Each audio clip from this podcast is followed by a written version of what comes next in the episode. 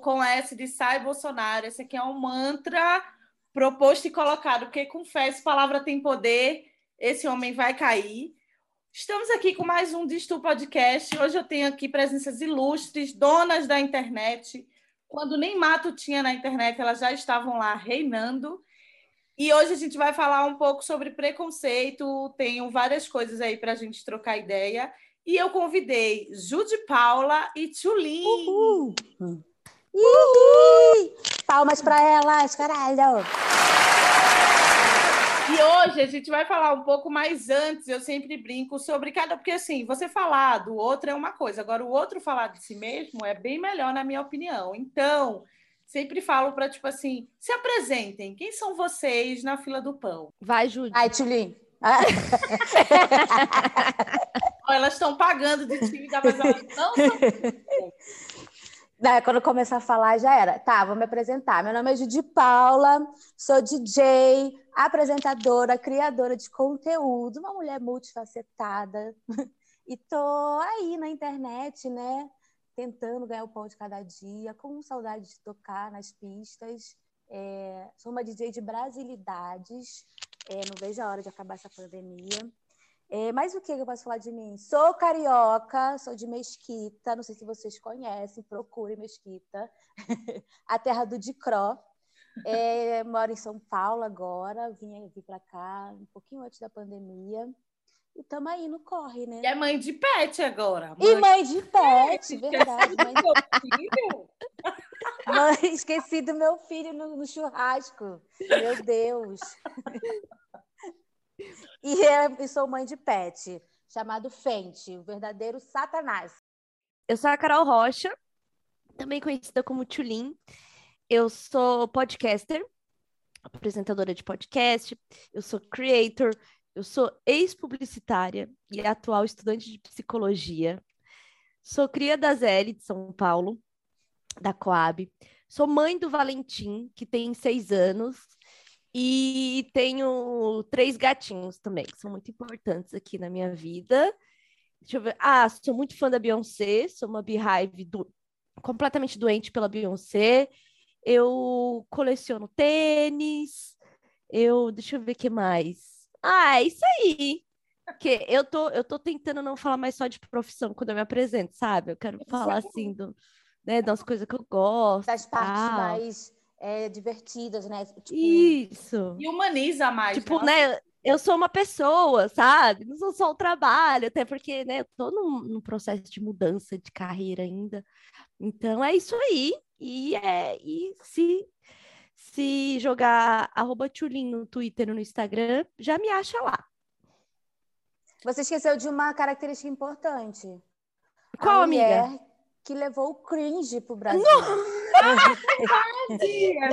É verdade. Se você ouviu a palavra cringe, cringe nos últimos dois meses, a culpa é dela. A culpa é minha. Eu levantei uma questão aí no Twitter e viralizou do nível, apareci em vários programas de TV. E é porque o meu podcast, o Imagina Juntas, é sobre a vida dos millennials. E aí eu perguntei o que, que a geração Z achava que era um mico, que, era cringe nos millennials. E aí eu praticamente abri o mar vermelho da discussão na internet sobre millennials e geração Z. E eu sou millennial, tenho 33 anos, sagitariana. Nossa, e ai, eu, eu fico achando que eu já vivi, dos 20 anos que eu vivi, eu vivi 40, porque eu vivi, viu, gata? Eu fiz uhum. cada coisa que Deus dizia, eu não tô acreditando que essa menina tá fazendo isso. E aí, quando eu vejo os novinhos agora, que é minha irmã, 19, 20 e pouco, eu fico, gente, que povo avançado, que povo jovem. E eles é, são, eles são ao mesmo tempo modernos e chatos, assim, é muito engraçado, porque a gente ainda está tentando. Aê, galera! Eles não, eles estão tipo assim, vocês estão felizes demais. Sim, a gente é uma vergonha mesmo. Muito bom. Mas eu fico pensando, eu... será que a gente era assim? Porque eu não me lembro de ser assim, é, jovem, mais nova. Eu acho que eu, eu, lembro, eu lembro de ter vergonha das coisas assim, da minha mãe, é, da mãe dos meus pai, tios, né? sabe? Meus, por exemplo, é que a Judy tem uma família muito legal, então é difícil para ela, sabe? Não, você imagina, era para eu sentir vergonha daquela renca inteira. Porque assim, o povo fala, ah, você é muito legal. Eu falei, você não conhece minha família inteira, porque eles têm assim um, um alto nível de ter me traumatizado na infância muito grande, porque vocês viram.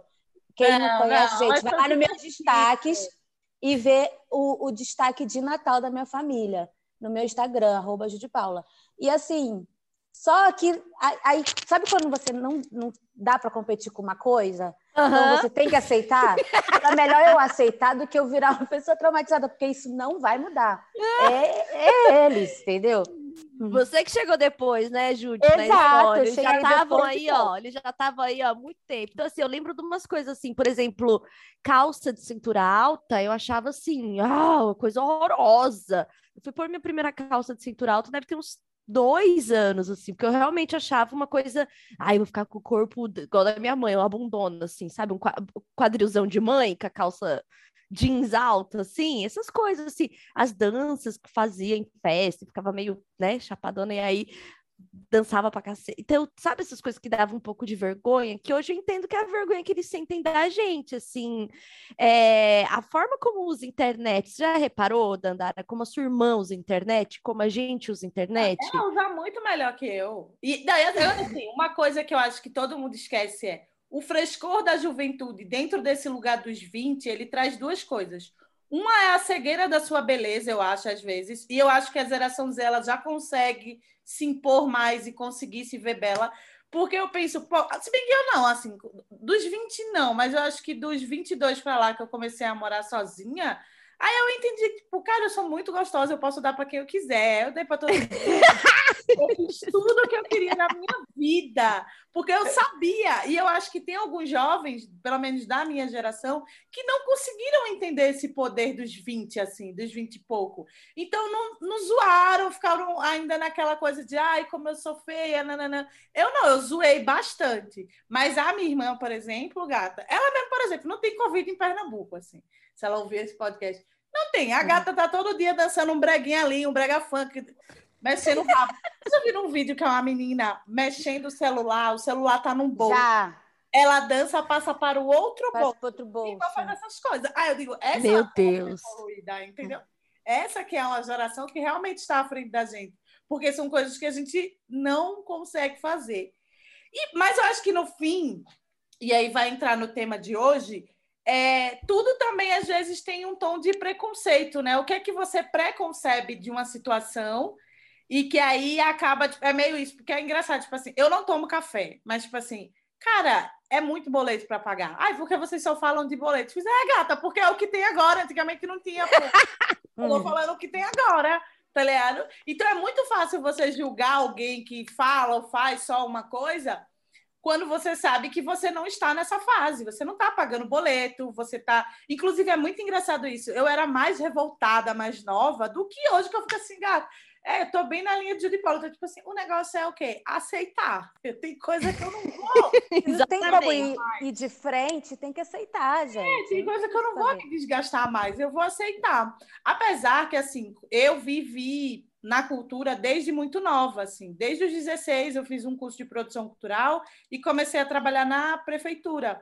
E era, era Lula total, assim, era tipo assim, o Lula tinha acabado de entrar, então a cultura estava fervendo. O Gil, um ano depois, era um negócio tipo, uau! Nossa, era muita coisa. Então eu estava ali. Até vontade de chorar de ouvir uma coisa dessa. Nem me fala. Mas eu falei com ele, qualquer coisa que a pessoa fala, eu dou um jeito para dizer que eu falei com o Lula. Eu, eu ia falar isso agora. Ah, eu já conversei com a Dandara mais cinco vezes Só depois que... disso. E ela sempre. Não, eu falo, ela sempre. Oi, tudo bem? Meu nome, meu nome é Dandara e eu falei com o Lula. Aí, Ai, Dandara. Fala, Dandara, fala quem que você falou com o Lula. Porque a gente fica é no Clubhouse, aí a gente tá falando assim de Big Brother, ela. Não, mas assim, então. Quando é, eu falei com Lula. Quando eu conversei com o Lula, ele tá falando de Olimpíadas. Não, porque aí quando eu conversei com o Lula, qualquer assunto, ela. Errada também não tá, né? Não, e ele postou uma foto agora embaixo do, do mar por causa da, da menina que ganhou, né? A, no nado, no mar e tal. Uhum. Aí eu tenho uma embaixo do mar também. Amanhã eu já vou postar os dois juntos. Aí ontem, quando eu fui à praia com o Lula. Exatamente, eu acho corretíssimo. Para mim, assim, falar do Lula é, é para mim ele é, o meu sentimento, ele é um tio que eu tenho, né, que é, pagou minha faculdade, assim, de longe, sabe? Tipo de um irmão da minha avó, assim, tio avô Sim. que eu tenho e que ele é muito legal e tal. Ele não tem tempo de vir em casa, mas ele que pagou a faculdade para mim. É este o meu sentimento. Eu acho que esse é o sentimento de todo pró-unista no Brasil. Nem Então, todos, assim, Eu já conheci uns que dizem que ele, não, ele fez pouco. Aí, Ah, isso daí, outra- isso daí deveria ser tirado toda a bolsa e todo o conhecimento que Era essa pessoa adquiriu ao falar uma besteira dessa. então, devolve o dinheiro, então, nós. Isso, exatamente, devolve o dinheiro. Não pode mais trabalhar nessa profissão que você se formou ProUni. Exatamente. Pro- Prounista ingrato, não merece. Não Entendeu? merece. Então, para mim, o Lula é o meu tio distante. Ainda mais que é do Pernambuco, é minha avó do Pernambuco, para mim é, é assim. Com certeza é parente, sabe? Então, eu tenho esse, esse sentimento assim para mim. Então, não Até pode a mulher do. MC Kevin, gente, vocês viram? É muito engraçado. Ela falando que ela gosta do Lula, ela mostrou a foto com o Lula. Só que é uma, é uma onda, sei lá. Eu não comi dinheiro do governo, mas eu gosto do Lula. É. É, É, ela é Ela meio fragmentada. Ela é meio, mas ela, ela tem um tem momento de 30 fragmentada, assim. Eu não vou entrar nessa fofoca que aí eu já começo a, a julgar. Vamos voltar aqui ao foco. Mas você sabe que eu sou triste com esse dia do Lula, porque eu ia, e aí eu simplesmente meu olho teve um terçol, eu- uma conjuntivite, eu não sei o que, Mulher que, tacava era. o algodão e ia. E eu fiquei com medo, eu falei, não posso passar pro paizinho uma doença que eu nem sei o que que é, né? Aí eu fiquei em casa, ódio. Quem tava lá foi a Bela Gil. Só que ela chegou um tempo, ela ficou um tempo assim, e depois ela foi embora. E como eu tava do lado de cá, dava para ver todo mundo. Aí eu fiquei, eu ficava pra Ana, olha a Bela Gil. Aí ela, aonde? A gente se fofocando no celular. Mas ela depois foi embora. Foi ela, o marido e a filha. Enfim, fofocas à parte. O tema de hoje eu escolhi porque. Não, tem- mas eu quero saber o que, que o Lula falou. O que, que você falou com o Lula? Agora eu já esqueci. Ah, As não. palavras do paizão. Não, o que eu falei com o Lula era sobre a importância da cultura, né? E o quanto, querendo ou não, as pessoas negras levavam a cultura nas costas, e era verdade, até pedi para todos os pretos que estavam lá se levantarem e tal. Ai, mas agora eu esqueci o que eu ia falar, que era alguma coisa linkada ao preconceito e o Lula, ou era só uma desculpa para falar do Lula. Porque assim, você teve tantos assuntos com o Lula, né, Dandara, que é difícil elencar um tema. Então, a gente entende, a gente aceita. Depois a gente faz um episódio de você. É, É, eu o meu- conversa com o Lula. com o Lula. Exatamente. Não, eu tô tentando trazer ele pro Clubhouse. Lula, rapaz, o cara tá me enrolando. Mas ele Pelo amor de Deus, Talvez Lula, falar. Ajuda a gente. imagina o Lula no Clubhouse, ia ser incrível. Ia ser Nossa, incrível. tudo. Tudo. Simplesmente tudo. Enfim, gente, eu vi o Lula e aí eu fico arrumando qualquer desculpa para dizer isso. Nem tinha link com a conversa que eu ia falar aqui agora. É, aí eu acho que eu vou botar na capa desse a minha foto com o Lula, do nada. Assim, Lula, Só para chamar, O para chamar o clickbait. pra Saiba que o que Dandara conversou com Lula. É, aí quando entra, tá, gente? Oiê!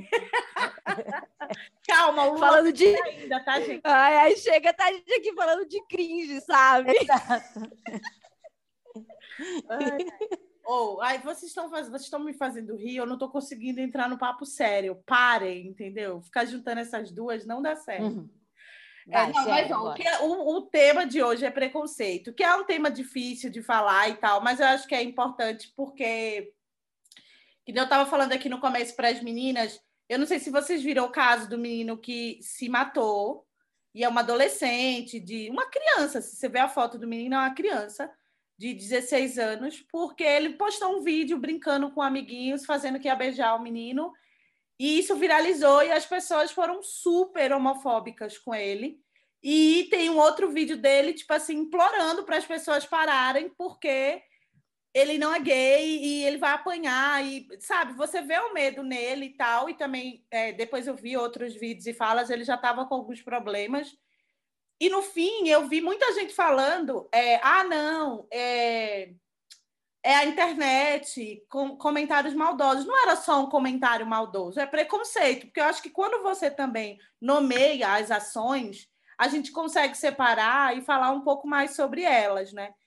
E também tenho um, uma amiga minha que tava, tá passando assim um pouco por isso, porque ela é bi e agora está namorando uma menina e ela não sabe como contar para a mãe que é evangélica, enfim, que ela é bi e tal.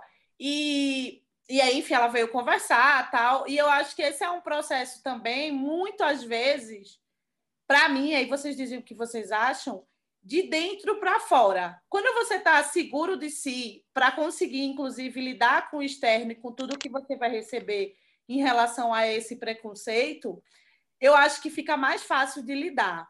E para vocês, como que vocês lidam com essas situações? Porque com certeza vocês devem passar em alguma instância sobre, enfim, não sei, Tulima em solo, Judy Paula e também LGBTQIA+, e enfim, a vida na internet de várias formas, né? Como que vocês lidam com preconceito e como que é isso para vocês? Bom, esse lugar, o lugar do preconceito com, com a orientação sexual, apesar de eu ser uma mulher bissexual, eu não cheguei a, a senti-lo porque eu nunca namorei uma menina. E aí, às vezes, eu penso, se eu não namorei uma menina, é justamente por medo do preconceito também. Sabe, assim? São pensamentos que, que passam pela minha cabeça, assim. Por que, que eu também me interesso por mulheres, mas nunca consegui, de fato, avançar algumas relações? Tipo, será que, será que também é um motivo porque o preconceito paralisa a gente em várias circunstâncias, sabe? Isso foi uma coisa que eu pensei muito, assim. O preconceito de ser mãe solo na sociedade é, assim, horrível. E eu sempre lembro, eu falo de um lugar de uma mulher branca, classe média atualmente. E eu, eu vivi algumas situações. Situação de trabalho, assim, é bizarro, bizarro mesmo, o mercado de trabalho, quando você é mãe e quando você não esconde que é mãe, porque tem isso, porque várias mulheres que eu conheci, os relatos são sempre de tipo, no trabalho, fingir que não tem um filho, sabe? Fingir que não tá com um filho com febre em casa, deixar filho na, na creche porque não tem coragem de faltar, medo do preconceito. E eu já passei assim, situação em lugares, assim, sabe? Uma vez eu fui, tava com o Valentim de carrinho, assim, e aí eu saí para comer alguma coisa. Eu já estava morando sozinha com ele, eu, eu, eu vivi aquele aspecto da mãe acabada, sabe? Porque era realmente muito difícil naquele momento, era uma criança muito pequena, estava morando sozinha com ele, cinco gatos, assim. Logo quando eu terminei, foi, foi meio que uma loucura, assim.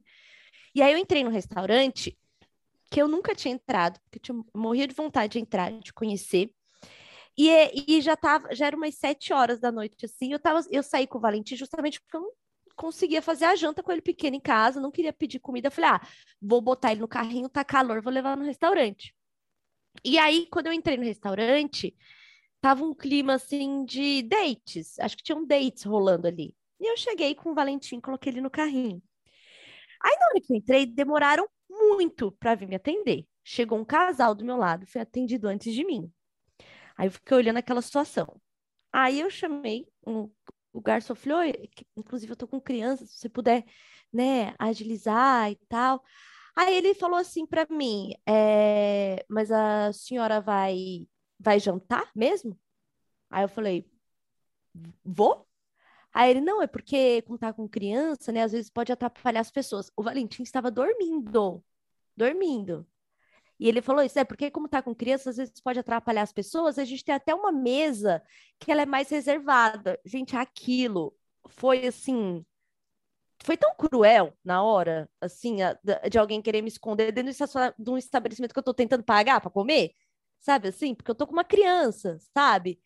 E aí eu, eu fiquei tão é, atordoada, assim, com, com aquela situação, assim, que eu falei assim, e eu já tava com fome, se eu saísse ia demorar mais para comer, tipo assim, aí eu só pedi, eu lembro que eu pedi, assim, um sanduíche, uma coisa rápida, assim, do cardápio, as pessoas me olhavam muito, porque era, enfim, não sei se o editor vai querer colocar os que não quiser, mas estava no Le Jazz, que é um restaurante que tem mais bebida e tal, e só que era muito perto aqui, eu nunca tinha comido lá.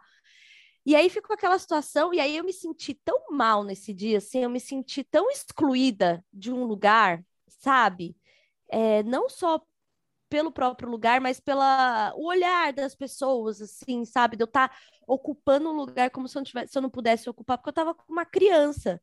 Isso me fez muito mal, muito mal mesmo. Eu demorei para ir. Eu só ia no mesmo restaurante que eu sabia que o Valentim era bem recebido. E quando eu comecei a sair com o Rafael, com o meu namorado, ele conhece muita gente de restaurante. Ele sempre queria levar a gente em restaurante legal. E eu falava assim: eu não vou. Com o Valentim, eu não vou. Eu não sei como eu vou ser tratada lá, eu não quero ir. Eu não quero estragar um almoço ou um jantar com uma criança que não é bem recebida em restaurante, sabe? Virou um e... trauma, né? Não, eu fiquei, realmente fiquei traumatizada, assim, tem um restaurante que eu gosto, que o Valentim é bem atendido, e eu devo ter ido nesse restaurante, assim, sei lá, umas três, quatro vezes no mês. Toda vez que eu escolhia comer fora, eu ia naquele mesmo lugar, assim, sabe? Principalmente porque eu tava sozinha com ele. Então tem umas situações, assim, da, da maternidade solo que são muito difíceis, sabe? De, de enfrentar, porque você se sente... É muito sozinha, tá sozinha, tá com a criança no colo, sabe, para enfrentar as coisas. Então, ah, amamentar, né? Eu amamentei o Valentim até um ano e dez meses, então as pessoas vão falar que ele já estava grande para dar mamar. É... Uma vez eu estava numa fila de banco, fila mesmo, filinha até do, do preferencial, já que o Valentim ele começou a chorar, chorar, chorar, chorar. Ele já tinha um ano e, um ano e quatro meses, aí eu agachei, me abaixei até a altura dele e dei o peito para ele. E aí uma mulher, ela viu e ela foi reclamar com segurança de mim. Que eu tava amamentando a criança Nossa, numa fila. Um socão. É, sabe umas é, coisas assim? Que o barraco acontece. É, é são, é, são gente... coisas pequenas, né? Que... É, mas são muito violentas. Porque é, elas que são violentas. Ficam, elas ficam acontecendo, acontecendo, acontecendo. E aí você vê que a gente tem uma sociedade que ela é muito. É, a sociedade não se sente parte da criação de uma criança, o que é um erro, né? Não se sente envolvida. E toda vez que a sociedade exclui uma criança, ela está excluindo automaticamente a mãe. a mãe. Porque muito provavelmente quem cuida dessa criança é a mãe, não é o pai. O quando é não é a mãe. Ela não se ela... acha nesse lugar de cuidar, mas quando é para julgar, ela quer se meter. É muito louco Totalmente. Isso. Aí tem isso, exatamente, porque aí tem a coisa da criança ser pública ao julgamento, não ao cuidado, né? Então tem, tem essa diferença, assim. Então, assim, é, eu não vivi preconceito racial, obviamente sou uma mulher branca no, no, no Brasil, é, mas o, esse preconceito da maternidade solo, socialmente falando, ele é muito ruim, assim, ele é muito ruim. E e ele me fez questionar se eu ia querer ter filho de novo, se eu ia querer passar por isso de novo, é, se eu ia querer mesmo ir em tal lugar. Então começa a te limitar do seu direito de ir e vir mesmo, sabe? Porque você fica tentando se proteger, se poupar desse tipo de situação, sabe? E é muito limitante. Então você acaba excluindo uma mulher da sociedade quando você exclui uma criança. E é isso que, que sei lá, e, e assim, não sinto que o movimento feminista abraça a maternidade, porque não abraça, sabe? Então tem uma, uma, uma questão aí que eu sou bem magoada com o feminismo em si, e que no fim são essas mulheres que estão criando uma nova sociedade, sabe? Então, por exemplo, toda essa questão do, do, do preconceito que esse menino viveu, sabe? É, qual seria ali o papel de uma mãe, de acolher e tal? Só que às vezes essas mães estão tão feridas também, estão tão é, desamparadas, que é difícil até ser isso para os filhos, sabe? Então, eu penso que, eu penso que a sociedade tem um, um, uma dívida enorme com as mulheres que são mães. Total. E você, Jude? Bom, comigo, estava pensando aqui enquanto a Tilly estava falando, e em casa é, nunca chegou a acontecer isso comigo, porque na minha cabeça sempre foi muito normal é, me eu, não, eu nem falo assim que eu me assumi, sabe? Uma mulher LGBTQIA+. É, porque minha mãe nunca me perguntou e eu também nunca falei, eu simplesmente tornei natural, porque minha família já tinha meu primo, já tem meu primo antes de mim, que é gay, é, tinha uma tia travesti maravilhosa. Então, assim, a minha avó, cresce, minha avó cresceu com aquilo, sabe? Com, com meu tio, que, com meu padrinho e tio, né? que é gay também. Então, assim, já veio bem de antes e eu sempre vi aquilo como normal. Então, na minha cabeça, nunca foi um, um empecilho. E pelo que eu via do tratamento da minha família com essas pessoas já, era tudo normal. E sabendo que tipo, eu tinha amigos na época da escola que era super difícil deles, eles, eles não passavam. Na verdade, o que aconteceu na minha casa é não é o normal, né? Deveria ser, mas a gente sabe que não é. E aí, quando acho que a primeira menina que eu fiquei, que eu namorei, eu levei em casa. E aí, na minha cabeça, foi assim, sabe? E desde então, tudo caminhou, tudo foi bem tal. Foi, foi bem tranquilo. Aí, é, nessa parte, foi muito tranquilo. Já sofri, óbvio, muito preconceito da, das pessoas de fora. E minha mãe sempre falava para mim assim: ah, tudo que acontecer com você, você me conta, porque é, quem vai te defender na rua sou eu, é, quando você não estiver. Então, eu preciso saber de tudo que acontece, porque você anda e tal, tal. E assim foi. Sofri preconceito de pessoas externas, que não são da minha família, óbvio, que é aquelas coisas que todo LGBT já passou. E tem um caso que é que não foi nessa questão é, de orientação sexual. Eu, quando comecei a trabalhar com a Preta, é, fazia faculdade ainda, fazia faculdade de Madureira e ainda morava em Mesquita. A Preta ela é uma pessoa incrível, assim, que ela vai te inserir em qualquer meio. A Preta é uma pessoa privilegiadíssima, então ela sempre fez questão de me inserir em qualquer rolê que ela fosse qualquer coisa que ela fizesse, até porque eu estava começando a faculdade, estava estagiando com ela, e passou um tempo, a gente começou a ficar mais próxima ainda, é, até então que eu comecei a morar com ela, que foi quando ela se separou. E aí ela me botava em todos os rolês, assim, sabe? Porque ela queria que eu vivenciasse aquilo, que foram coisas que eu não tive, tipo festa de não sei quem, almoço na casa de não sei quem, jantar com um rico, milionário, sei das quantas.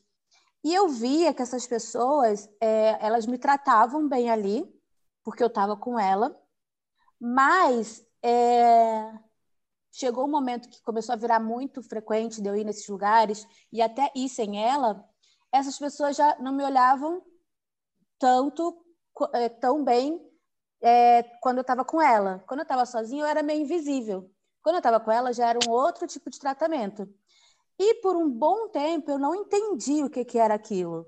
Eu só pensava na minha cabeça que era algo, ah, eu não estou com a preta hoje, então eles estão mais de boa. Eu achava que era isso.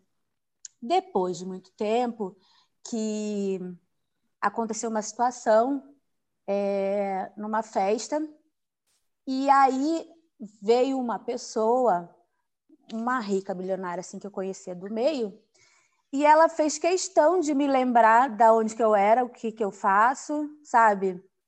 E aí eu, aí eu entendi tudo. Sabe quando você abre a, a, a, um buraco assim, cai um monte de ficha? Que aí eu pensei, eu falei, essas pessoas, elas vão, algumas vão te deixar ali no meio, né, delas, mas a, a qualquer momento, na primeira oportunidade que elas tiverem, elas vão te lembrar que você não faz parte daquilo. Você só está ali, mas você não é parte daquilo que elas acham na cabeça delas, né? E e aí foi, foi muito assim, abriu, caiu fichas e ao mesmo tempo foi muito doloroso, porque falei, caraca, que podre, né? Que pessoas são essas, assim, elas me, me botaram num lugar que para elas o que importa era ter o dinheiro e, é, e tipo, ai, ah, vim de Mesquita, como se fosse assim, uma coisa muito vergonhosa, sabe? Ai, você faz faculdade de Madureira. E eu fiquei assim, caraca, que merda. E essa foi, a primeira, foi uma das primeiras vezes que aconteceu esse caso, né? É, e eu notei, notei depois de um tempo assim que, que aquilo era um preconceito de me reduzir a coisas que para mim eram valiosíssimas. Eu vim de Mesquita, mas foda-se, minha família é unida pra caralho, a sua nem é, sabe? Tipo, e aí? Estou nem aí. E é isso, assim. Tudo nem se mede pelo dinheiro, né? Muito pelo contrário. Acho que o grande problema, inclusive, de todas essas coisas ruins que têm acontecido no mundo é você medir tudo pelo dinheiro e tudo só ser o dinheiro quando os valores, a união e como você vai ser tratada e tratar as pessoas deveria ter muito mais importância, porque daí as pessoas teriam mais respeito. É, eu, eu fico brincando que eu acabo sendo um combo de preconceito, né? Porque eu acho que, é, enfim, acho óbvio, se é mãe, você chega com o carrinho, está ali, enfim, é, acho que a, a, pessoa também, sei lá, é gorda e tal, está vendo aquilo ali, né? E você ser preto também é uma coisa assim, eu sempre falo sobre isso, que, tipo, sei lá, se você tem fisicamente um padrão que as pessoas, é, né, enfim, vão ser um pouco menos, porque sempre vai ter alguma cobrança, né, mas vão ser um pouco menos preconceituosa, e você, sei lá, LGBTQIAP+, você vai sempre poder entrar numa loja e talvez esperar que a pessoa deduza para ter algum preconceito com você ali iniciar. Eu não, uhum. você é preto, você entrou na loja, está dito que é preto, só se você entrar com burca, porque entrou. É, uhum. E um dia desse, agora eu sou, agora eu tô comprando assim, louca, eu tô gastando, agora eu tô gastando. Jogando dinheiro pro alto. E, e eu fui com a Irina a gente foi numa loja e aí o cara começou a me seguir. Só que, tipo assim, ela tava comprando e não tinha nada ali que eu quisesse comprar. E que isso é muito doido. Não sei se, se isso acontece com vocês. Quando ela tá pobre e fodida, ela quer comprar tudo da loja. Quando ela tem dinheiro, dá um tipo. Ah, Exatamente. Sim, é. sim. É igual, é igual quando eu era muito, muito pobre, para ir pro shopping, eu me arrumava como quem tá indo para uma festa. Uhum. E hoje em dia eu vou de chinelo. E aí você vai descobrindo que assim que você vai entendendo é, a, o que significa aquele espaço quando você não tem nada, shopping né? É uma feira, gente, só que é feira de rico, assim, né? Depende do shopping, inclusive, que hoje em dia tem. E, e, aqui em São Paulo, principalmente, eu sou de Recife, eu moro aqui quatro anos, assim. É impressionante como tem shoppings realmente que são nichados de, de diferentes. Tipo assim, é. assim, vai ter o populazão o light lá, que vai estar tá todo o povão lá de boa, porque já está ali no centro. Uhum. Mas você vai no JK, é um negócio que você faz assim, caralho, olha isso aqui, velho. Tipo, gigante, as, as lojas e como tudo é colocado, né? E aí eu, a, a Irina estava no provador, não tinha nada na loja que eu quisesse, eu fiquei dando uma voltinha. Só que ela tinha me dado uns acessórios que ela queria comprar lá. Ah, segura aqui que eu vou entrar. E aí eu fiquei com o acessório na mão, meio batendo e dando uma voltinha na loja. E aí eu, na mesma hora, me vi assim, e aí, gata, tá esquecendo que é preta? Com o brinco na mão, passando And, andando. um negocinho pela loja. Aí o cara começou a me seguir. Ele começou a me seguir. E aí a Irina tava no, no coisa, não tinha nem como dizer, ó, oh, mulher, pega teu negócio pro homem não achar que eu vou roubar. Aí ficou, ficou aquilo. E chegou uma hora, quando ela foi pro caixa, fiquei pensando, será que eu pega alguma coisa só para mostrar para ele que eu posso comprar? Só que eu fiquei pensando assim, de novo eu vou estar tá reafirmando esse lugar desse preconceito. Foda-se, sabe? Eu tô aqui e eu não vou, não tô afim de comprar nada, eu não vou comprar. Sim. E o engraçado é que eu voltei no outro dia e eu comprei o um negócio. E aí eu saí da loja e ele tava lá de novo. Aí eu passei bem na frente dele, assim, tipo, eu posso comprar, tá? Você, uhum. seu. Só que, enfim, eu acho que também que aí, de novo, volta ao nosso tema é muito importante a gente falar sobre os tipos de preconceito e ação, porque elas têm tirado vidas em vários sentidos, seja numa oportunidade de trabalho, seja dependendo de como você está e a sua saúde mental, você não consegue, às vezes, lidar. Que a gente falou um pouco aqui no começo sobre também, eu acho que o cancelamento também é um tipo de preconceito que você se aproveita para ir pisar, e aí agora todo mundo vira refém dessa palavra, desse lugar, porque eu, eu, fico, eu falo muito sobre isso, assim. Eu, eu brinco até que as pessoas roubam a minha carteirinha, vão tirar a minha carteirinha de negra, porque, assim, eu realmente acredito que racismo ele pode ser apenas uma falta de informação. E aí, a partir do momento que você informa essa pessoa que ela entende e ela muda, ok. Se ela continua sendo uma um escrota, aí eu já não vou mais querer, mas eu sempre parto desse princípio de explicar para essa pessoa assim, pelo menos na primeira vez. E eu entendo também que quem passou por preconceito, racismo e todo o resto, às vezes está tão magoado que não tem essa força de poder conversar. Eu até então, até agora, eu consigo fazer isso, porque eu percebo que é a forma da mudança.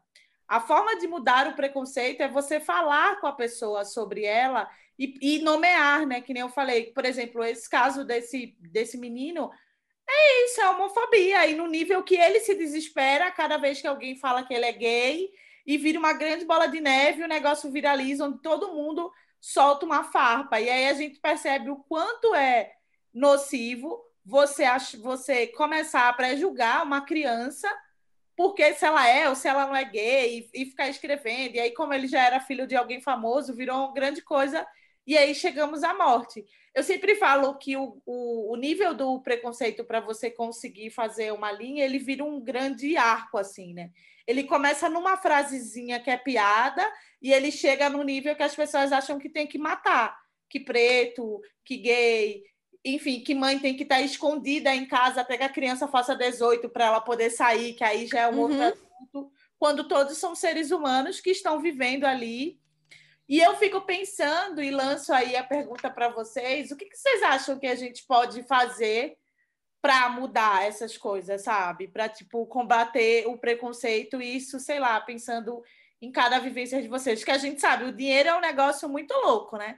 Quando você tem dinheiro e fama, você já não é aquele pobre fudido, você já é uma, uma pessoa muito legal, mas não necessariamente você veio daquilo e vai ter sempre alguém para te lembrar.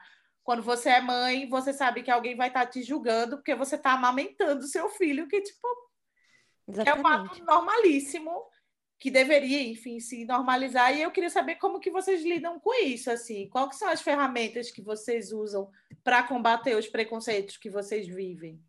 Nandara, você estava falando sobre a passabilidade, né? De, enfim, não ser uma pessoa gorda, é, ser uma pessoa branca, tipo, é, tem essa passabilidade melhor, né? Antes de um preconceito acontecer, que, diferentemente do que acontece com as pessoas pretas, onde, onde você reconhece esse lugar. E aí, é, quando eu entrei em agência, eu lembrei de uma coisa, senhora, que você falou disso. Quando eu entrei em agência de publicidade, e eu tenho essa pass passabilidade total. Se a pessoa olha para mim, acha que eu vim de uma família de classe média, né? Que eu sou, sei lá, pessoa viajada, porque eu tenho as características físicas deste grupo, digamos assim, como, como a sociedade reconhece. E aí eu fui trabalhar em agência de publicidade, eu venho de uma, uma família muito pobre mesmo, pobre, pobre mesmo, assim, ter morado em quartinho que não tinha banheiro mesmo. E aí foi uma época que as marcas estavam querendo conversar com a classe C. E eu vou te falar que foi uma das coisas mais doloridas, assim, que foi ver as apresentações que tinham na agência de publicidade para falar sobre, sobre classe C. Como as pessoas olhavam para mim, não me viam, né? É, muito entre aspas isso não me viam como uma pessoa da classe C. É, porque D, tem um estereotipo, né? então... É, tem, tem. Tudo ele é existe, né? né? Exatamente. Então, como eles não viam em mim, e eu, eu tava ali é, misturada ao meio, eu ouvia coisas sobre pobre, sobre a pobreza, sobre classe C e D, que eram muito, foram muito difíceis, assim. E no começo eu tinha vergonha de falar que eles estavam falando errado, entendeu? Que eles estavam sendo escrotos e preconceituosos. Ali, ali era, era assim. A coisa era pesada, assim, de, de, de ouvir, sabe? E aí, no começo, eu tinha muita é, vergonha de falar, inclusive, da onde eu vim, que, tipo, eles, o, o que eles tratavam igual um zoológico, porque as apresentações eram tipo isso, assim, olha, aqui está uma pessoa da classe C e da classe D. Olha, agora a mulher tem poder de compra na classe C e D, sendo que a gente sabe que as, a, a, maioria das, das famílias são lideradas por mulheres quando a gente chega. Quem carrega a vonha natura nas costas é a minha... Exatamente, exatamente. a minha avó costureira que criou oito filhos, sabe assim? E aí, e aí vinha essas apresentações falando que agora a mulher da classe C tinha poder de compra. Assim, um papo muito louco. E, era, e eu via aparecendo que estava mostrando um turno zoológico, assim, sabe? Chegou o circo da cidade, olha aqui a mulher barbada. Era uma coisa muito horrível, assim. E aí eu, eu tinha vergonha, me senti uma fraude, eu tinha aquele sentimento de, tipo, ai, vão descobrir que eu sou pobre e que eu não deveria nem estar aqui ganhando salário lá, né? E aí teve um dia que para mim foi meio que o limite, assim, que foi quando a, as coisas mudaram para mim, que foi quando um, um diretor da agência estava dando uma palestra sobre Facebook e tal, e aí ele falou assim: é, minha empregada, né? minha empregada é isso, limpa o chão, pega o celular, fica ali no celular falando com as amigas dela, não sei o quê. E, cara, aí foi onde me tocou, porque minha mãe foi empregada doméstica há muitos anos, eu ia com ela, né? E eu via muita coisa desses preconceitos que aconteciam dentro da casa e tal. É... E aí, aí, naquele momento, eu falei assim: não, acho que agora foi longe demais, sabe? Agora ele falou, tipo, de uma estrutura que eu conheço muito de perto que é a mulher que é empregada doméstica, e ele falava como se ela não tivesse direito de usar a internet. Não, é uma máquina, quando... né? É uma máquina. É, quando na verdade eu trabalhava numa agência que as pessoas passavam pelo menos quatro ou cinco horas na, na internet, que ele é o dono, e que as pessoas não estavam trabalhando, sabe? E aí naquele dia foi quando me deu um, um não sei, algo mudou assim para mim. E aí eu falei, fiz post no Facebook sobre, falei sobre, me posicionei, falei com as pessoas do trabalho e tal, falei que não era assim, falei que faltava muita vivência, não dava para você ficar falando de classe C e, e, de, e de periferia e tal por apresentações de keynote, sabe? As pessoas que nunca nem sequer atravessaram a cidade para conversar com as pessoas, sabe? E vi uns exemplos assim, é, porque eu conversei com o frentista do posto. Não, porque eu até falei com a minha empregada é podre, é nojento, sabe? É muito ruim. E, e, uma das coisas que me fez sair da publicidade era justamente viver nesse meio, assim, com esse tipo de, de, de gente. acho que é muito que a Judy sentiu, né? Que é, é uma. A coisa da elite, quando você não é da elite, eles vão fazer questão de falar que você não é da elite. E você pode ter tudo para ganhar aquele capital social a roupa cara, a viagem. Você pode ter, e a gente tem desejo de ter justamente para fazer parte. Mas eles sempre vão te lembrar, entendeu? Então, é, isso é um, uma coisa que é, é, bem dolorida, assim. E do que você falou sobre a questão de como combater, o meu como combater o, o, o preconceito é tentando criar um filho que não vai ser um maluco babaca, entendeu? Mais um no mundo que já é branco, já nasceu na classe média, enfim, ele já tem aí tudo que, que é necessário para no futuro ser um, um, babacão mesmo, um idiota, né? Que, que, que a, a armadura é um privilégio. E aí eu acho que é onde a gente tem que pensar nas crianças não só como responsabilidade da mãe, sim responsabilidade da sociedade, que volta naquele assunto, que é de não fazer essa criança ser preconceituosa. E para mim, a forma de combater isso é a própria vivência, é a convivência. Que é o que. O, a Judy é um exemplo disso, do tipo, tive um, um, um tio gay, aí tive uma tia travesti, tipo. Então, para ela era muito naturalizado. Então, é muito mais difícil ela reproduzir o preconceito quando essas questões são naturalizadas para ela. A minha mãe tinha um, um, namorado, teve um namorado no passado, antes de namorar meu pai, e que depois, quando eles terminaram, ele se casou com um cara. E eu cresci convivendo com ele e sabendo dessa história. De que existia esse homem que já foi namorado da minha mãe, que agora tinha um marido. Então, quando eu comecei a ver a coisa do preconceito gay na escola, eu achava um negócio meio absurdo, assim. Porque a convivência da infância já tinha essa, essa figura. Então, acho que a forma que a gente tem de combater preconceito é quando a gente torna a vivência comum, entendeu? Quando a gente vai impondo menos barreira. Então, assim, é, combater o preconceito da mulher amamentando, tem que fazer mamaço, tem que expor peito amamentando uma criança, não tem que ser a vergonha, sabe? Ah, combater o preconceito, por exemplo, das mães solos, nananana, tem que estar, tem que ocupar, tem que estar, tá, sabe? Não posso falar sobre os preconceitos que eu não vivo, mas eu posso falar sobre tentar todos os dias não ser uma mulher preconceituosa e tentar criar uma criança para um, mundo onde ele não seja um escroto, um babaca. E não só ele, as crianças que estão com ele, os amiguinhos dele que vêm na nossa casa, indicar livro na escola, como, como já tive que fazer, porque um menino chamava Valentim de menina porque ele amarrava o cabelo. E aí ele voltou super chateado, nem ele sabia por que, que ele estava chateado, porque chamavam de menina, sabe? Esse tipo de coisa. Eu fui lá, mandei livro para a escola. Então, acho que a forma é a gente atualizar a vivência, sabe? Fazer, se fazer visto e falar sobre, e principalmente com as crianças, né? Que é quando uma criança ela, ela é criada é, sem o preconceito, vai ser muito mais difícil ela entrar nessa reprodução no futuro, sabe? Então, acho que o caminho é a gente criar as vivências e tornar as coisas normalizadas. E falar, tem que falar. Sim, ó, o preconceito existe, é isso, isso, isso. Isso aqui não é legal de fazer. Tem pessoas assim, assim, assim, tem que ser mais aberto, fala mais, sabe? Porque esse menino que estava sendo atacado com, com preconceito, não só com ódio na internet, são outras crianças ali, entendeu? E o que, que foi ensinado para elas dentro de casa? Como que elas cresceram? Né? Como que elas estão se tornando cidadão aí, né? Que, que, qual que é a parte da escola? Qual que é a parte da família nisso? Então eu vejo como que é um, é um problema que ele não vai mudar do dia para a noite, mas que a gente tem a oportunidade de começar a mudar com a criação do, desses pequenos hoje em dia. E você, Jude, como que você combate preconceito? Então, é, voltando naquela história que eu falei, né, sobre frequentar a elite e tudo mais, é, logo assim que eu comecei a frequentar, e, e, só deixando bem claro que a Preta me defendia de todos esses ataques, né, que existiam, e cada vez mais, para ela, ela fazia mais questão ainda de me colocar mais ainda inserida. Para, sabe, para essas pessoas bancarem, pararem de tipo se incomodar com coisas bestas.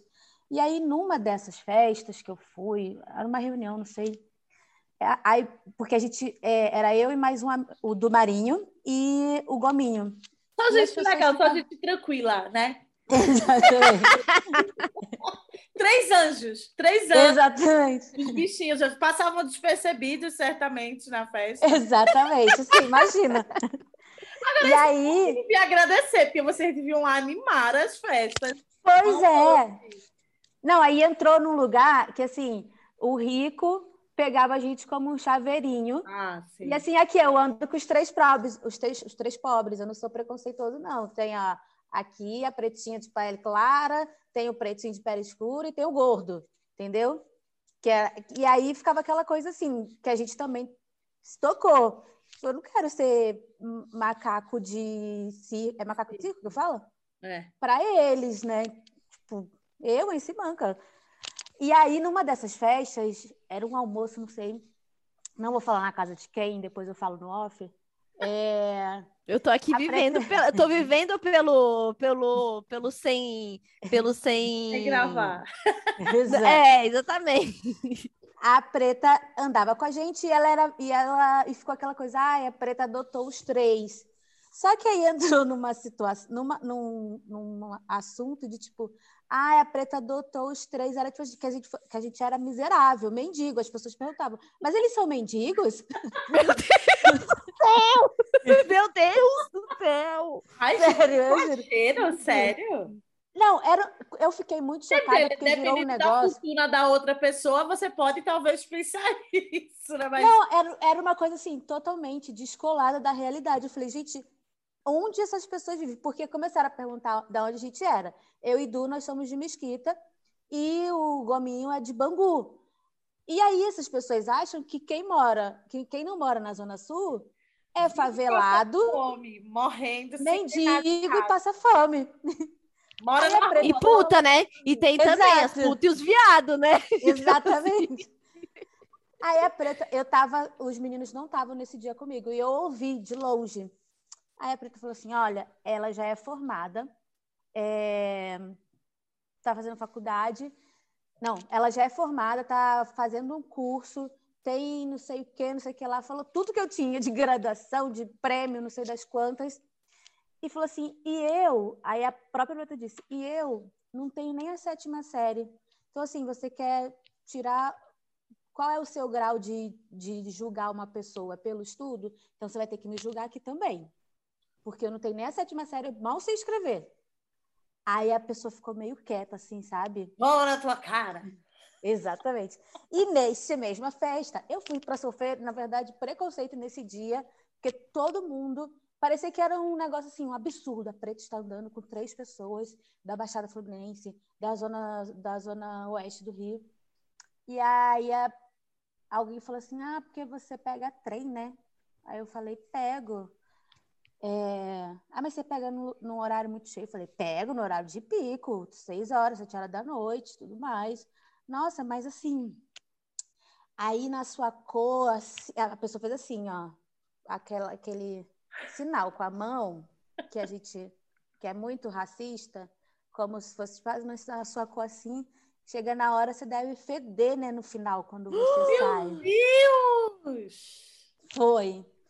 E daí isso despertou um gatilho em mim que eu não entendi, que eu não que eu não entendi até então. Muitas muitas muitas e muitas fichas de ter vivido nesse meio quando eu estava com ela, é, vieram cair assim, bem depois, sabe? Até porque eu não tinha muito essa educação de conversar sobre o racismo, de me entender dentro disso e tudo mais.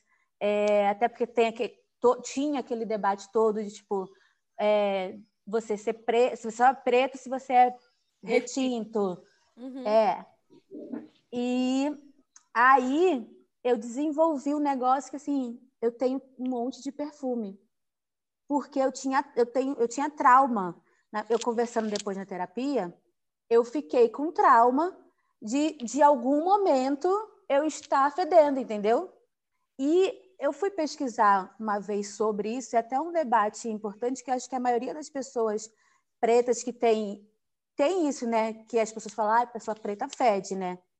É, e tem muitas pessoas, eu fui ver depois, fui fazendo uma pesquisa, que muitas dessas pessoas pretas têm essa, esse, esse gatilho na cabeça, não sabem conscientemente, e elas andam cheias de perfume ou usam desodorante toda hora, porque tem medo desse pré-julgamento, sabe? Se você olhar ali, eu tenho sete perfumes. Então. Sete. Quando eu era criança, a galera ficava muito falando isso. Só que, tipo, na verdade é tipo, você tá passando pela puberdade, você tá numa mudança. Exato. Mas eu pirei nisso e às vezes eu fico perguntando pra pessoa: você acha que eu fiz? Claro que não, você cheira pra caralho. Tipo, aí eu, ai, tá bom. Tá. Fica, fica quase enjoativo, né? De tanto perfume é. que passa. Só só tá aí... muito cheiroso, né? Começa a feder e tá tão cheiroso que tá. Exato. E aí eu fui entender que foi por conta desse episódio, que a pessoa falou, ah, você anda no trem e fez esse sinal de cor, é, de encardido. Ela fez meio assim, esse encardido chega, deve chegar no final da viagem se fedendo. Enfim. É... E aí, o que Essa pessoa, faço... será que ela nunca foi para a França ver o quanto que branco europeu fede? Ah, mas aí o branco, fe... o branco europeu é, fedendo né? é chique. É chique, tá em Paris. né? Não tomar banho. Ah, puta merda, viu? Exatamente. É, porque no fim é direcionado, é muito direcionado, assim, a gente sabe. Muito. É um recorte para, tipo... Nossa, e eu fico pensando nisso. Para né? excluir, né? É um, é um recorte é, excludente. É, tipo, o que, é, que eu vou é pra... aqui que é mesmo Exatamente. Eu tenho todo o dinheiro do mundo, mas a Preta Gil não é minha melhor amiga. E aí ela Sim. é melhor amiga desses pobres. Então, tipo Exatamente. assim, eu vou achar alguma coisa aqui para, tipo, diminuir. Uhum. Mas termina, ajude. Não, e a Preta fazia depois, assim, de propósito. Ela fazia, não é para você ficar triste com isso, não é? Aí agora a gente vai na outra festa e você vai chegar lá. E aí ela fazia questão de, tipo, vamos comprar isso, que não sei o que lá, que você dá com um vestido, não sei das quantas. Não, pega a minha bolsa, é a bolsa mais cara do closet você pode pegar, vai usar o sapato mais caro. Que ela, ela queria ver essas pessoas assim, tipo, vai isso daí, porque ela também tem condição de comprar, sabe? Uhum. Ela, e ela não falava que era dela, não, ela falava que era meu. Era maravilhoso isso. E aí, eu acho que eu encontrei essa a forma de combater isso é, falando minha, minha pessoal, é, é ocupando esses lugares, sabe? E mostrando que não é só o dinheiro, é que se eu tô aonde eu tô, se eu consegui o que eu consegui, é porque eu estudei pra caramba, eu sou inteligente, é, posso fazer mil coisas, porque tem uma coisa que eu já fiz nessa vida, foi trabalhar em mil áreas. O Gominho até fala. Quando a gente estava no Rio, quando eu morava no Rio, e aí eu passava em frente de um lugar e falei assim, eu bem trabalhei aqui de não sei o quê. Eu bem trabalhei aqui de assistente de, assistente de RH. Até assistente de RH eu já fui. Então, assim, é... ocupando mesmo esses lugares. E também tem um lance que acontece, que acontece muito, é, acho que a gente até conversou no Clubhouse dia desse, que é existir aquela culpa. Isso é um negócio que, tá, que eu estou trabalhando, mas é, e é uma forma, né, de, que eu estou achando que é ocupar esses lugares, é, sem culpa, porque tudo que eu fiz foi por conta da minha inteligência, do, do, minha, meu carisma, de, de tudo isso. É, por exemplo, é consumir coisas que há, sei lá, cinco anos atrás eu não poderia, né? É, grifes e tudo mais, blá, blá, blá, e não sentir a culpa de eu, falar, de eu falar isso na internet, por exemplo, sabe? É, não é incentivar o consumo, mas é tipo mostrar que eu comprei aquilo ali com o meu dinheiro. Eu ainda tenho muita culpa, sabe, disso. Ai, comprei um negócio na Gucci. E eu fico assim, como é que eu vou falar isso, sendo que as pessoas vão falar, nossa, mas você não veio de mesquita, que não sei o que, sabe? E é um negócio que eu que eu estou trabalhando, tenho falado mais assim abertamente, mas acho que minha forma de combater isso é ocupando esses lugares, assim, entrando numa loja, é, é comer bem, é, é isso. É, eu eu fiquei pensando aqui ouvindo vocês, e para mim, a forma que eu mais consigo é racionalizar o seguinte: tipo, isso me ajudou muito, velho, porque eu já passei por tudo. Assim, é isso, né? Você ser preto, retinto, o escuro é que. Quando é. escurece, parece que a pessoa, tipo assim, não, é essa aqui que eu vou ter que humilhar, porque ela já é preta mesmo. E, enfim, também não tem um corpo padrão, dessa ideia de padrão, que isso também é outra coisa que eu tô lidando na terapia, porque assim, eu não sou gorda e aí eu fico nesse processo de tipo, mas eu também não sou magra, então, tipo assim, eu sou uma mulher grande, eu tenho, sempre fui assim, tenho um peito grande, bundão e tal, uhum. e, e, é um processo que eu tenho lidado para me, me intitular como, falar como, que eu sempre fico nesse medo de, tipo assim, eu não quero roubar a pauta de ninguém, sabe isso? Uhum, tipo, uhum. eu me interesso por mulheres e me interesso por homens, mas eu vim, de fato, tipo, ter certeza disso. Não, isso quer dizer que eu sou bissexual, sim. Mas é um outro processo que eu fico, será que eu tô roubando a pauta de alguém? Eu também tenho muito isso, porque por eu não ter namorado, eu acho que eu tava fazendo alguma coisa que se eu falasse abertamente sobre isso, eu tava é... Sabe aquela coisa que as pessoas falam que você está fazendo para aparecer, né, sabe? Assim? Eu, eu, me sinto assim, tipo, como se eu fosse oportunista, tipo, olha ela querendo pegar é. outra pauta. Só que é verdade, eu me interesso, tipo, já transei, já passei um tempo com mulheres, não cheguei, tipo, a namorar fixo, mas já rolou várias vezes. E hoje, agora uhum. eu tô namorando com, com um homem, mas, tipo assim, tô aqui, gata. Tipo, só que é, muito Tô só esperando o carnaval chegar, literalmente. Vai ser a prova do fogo do bombonzinho, vai ser o carnaval. Bombonzinho que se cuide. Ai, ele Deus. várias vezes ele, eu vou ter fôlego, bombonzinha. Eu vamos ver, viu? Vamos ver, porque é a prova de fogo. Mas o que eu faço sempre, no fim, é racionalizar e separar essa energia. Que é tipo assim, esse ódio, essa raiva, essa coisa dele não me querer aqui, eu tenho dinheiro para pagar, eu tenho dinheiro para fazer, eu vou. Que isso também é uma coisa louca. Não sei se acontece com vocês, mas eu acho que isso é um imã que está em pobre. Você tem o dinheiro, você está passando o cartão e você passa um tempinho assim, até a máquina fazer passou, pelo menos para mim, Sim. eu fico tipo assim, meu Deus, não vai passar, meu Deus. E tem dinheiro, tem. Sabendo que tem dinheiro, tem limite à vontade. E eu tenho, eu tenho um medo, e eu tenho um medo muito irracional, que é muito da terapia, assim, que é o, é o medo de quem, de quem foi muito pobre, acho que vocês devem pensar Sim. também. É que a qualquer momento tudo vai ruir e você vai morar na rua. Não, não é. tem é saída. Não tem saída, assim. Eu, eu, eu tenho esse papo, assim, e aí eu falo com o meu terapeuta que eu falo assim, e, e sabe o que é pior? Agora eu tenho um filho. É. E aí? Vai eu e o menino É, e aí ele fala, Carol, mas vamos tentar fazer isso ser de fato uma coisa real. Que circunstâncias precisam rolar para isso ser real? Eu falo, ué, se alguém roubar todo o meu dinheiro, eu tenho. E, e, eu, e roubar o meu dinheiro, o meu celular, eu vou enlouquecer, eu vou virar uma pessoa doida, eu vou ser uma moradora de rua, porque eu não vou ter mais nada. E assim, realmente é um medo, um negócio assim. E aí a coisa de, do dinheiro, passar uma conta grande. Meu Deus, a primeira vez que eu fui comprar uma coisa cara, eu não sabia que tinha que pedir para o banco liberar. Porque, enfim. e aí, fui comprar. E aí o cartão não passou, eu falei assim, acabou. Alguém me roubou, eu não tenho mais nada. E agora, então, e agora eu não tenho nem o do aluguel, porque se a pessoa roubou o que eu ia pagar aqui, acabou para mim, assim, acabou tudo, né? E aí eu fiquei, nossa, começou a me dar. é, Sabe quando parece que você vai fazer cocô na calça, que a barriga fica tipo assim, de nervoso e você não sabe, Sim. né? Desmaiou na CUT, né? Desmaiou na se- Prada, caiu Não, eu, eu me senti sendo punida por estar comprando uma bolsa da Prada naquele momento. Eu sofri a, a punição, entendeu? Isso aqui ó, é pra te lembrar que você não tem dinheiro sobrando, assim, igual você tá achando. Não, é igual quando você faz coisa, é, também tem esse pensamento, coisa assim, permanente. A gente estava falando naquele dia, né, Dandara? É, por exemplo, quem faz lente de contato que destrói o dente inteiro, né? E eu fico pensando, gente, É o pensamento se ficar do- pobre? Faz o quê? Eu tenho esse pensamento. Eu tinha muito sonho de pôr silicone no peito quando eu era novinha. E aí eu falava assim, mas eu só posso pôr silicone se eu tiver a certeza que a cada 10 anos eu vou ter o dinheiro de trocar a prótese. Exato.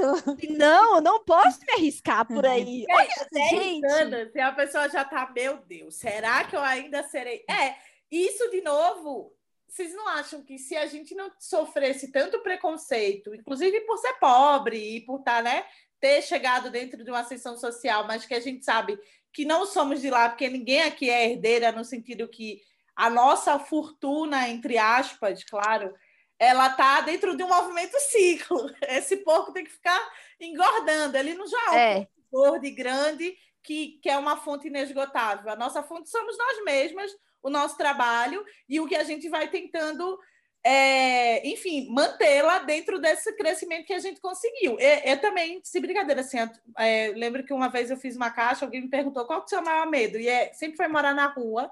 E quando eu falo isso para as pessoas, aí a galera começa a me dar coisa. Quem vai deixar tu morando na rua? Me diz. Aí eu, eu virar uma mendiga e estiver na rua, quem vai querer botar um mendigo dentro de casa aí? E quem vai deixar de chegar ao nível de mendigo?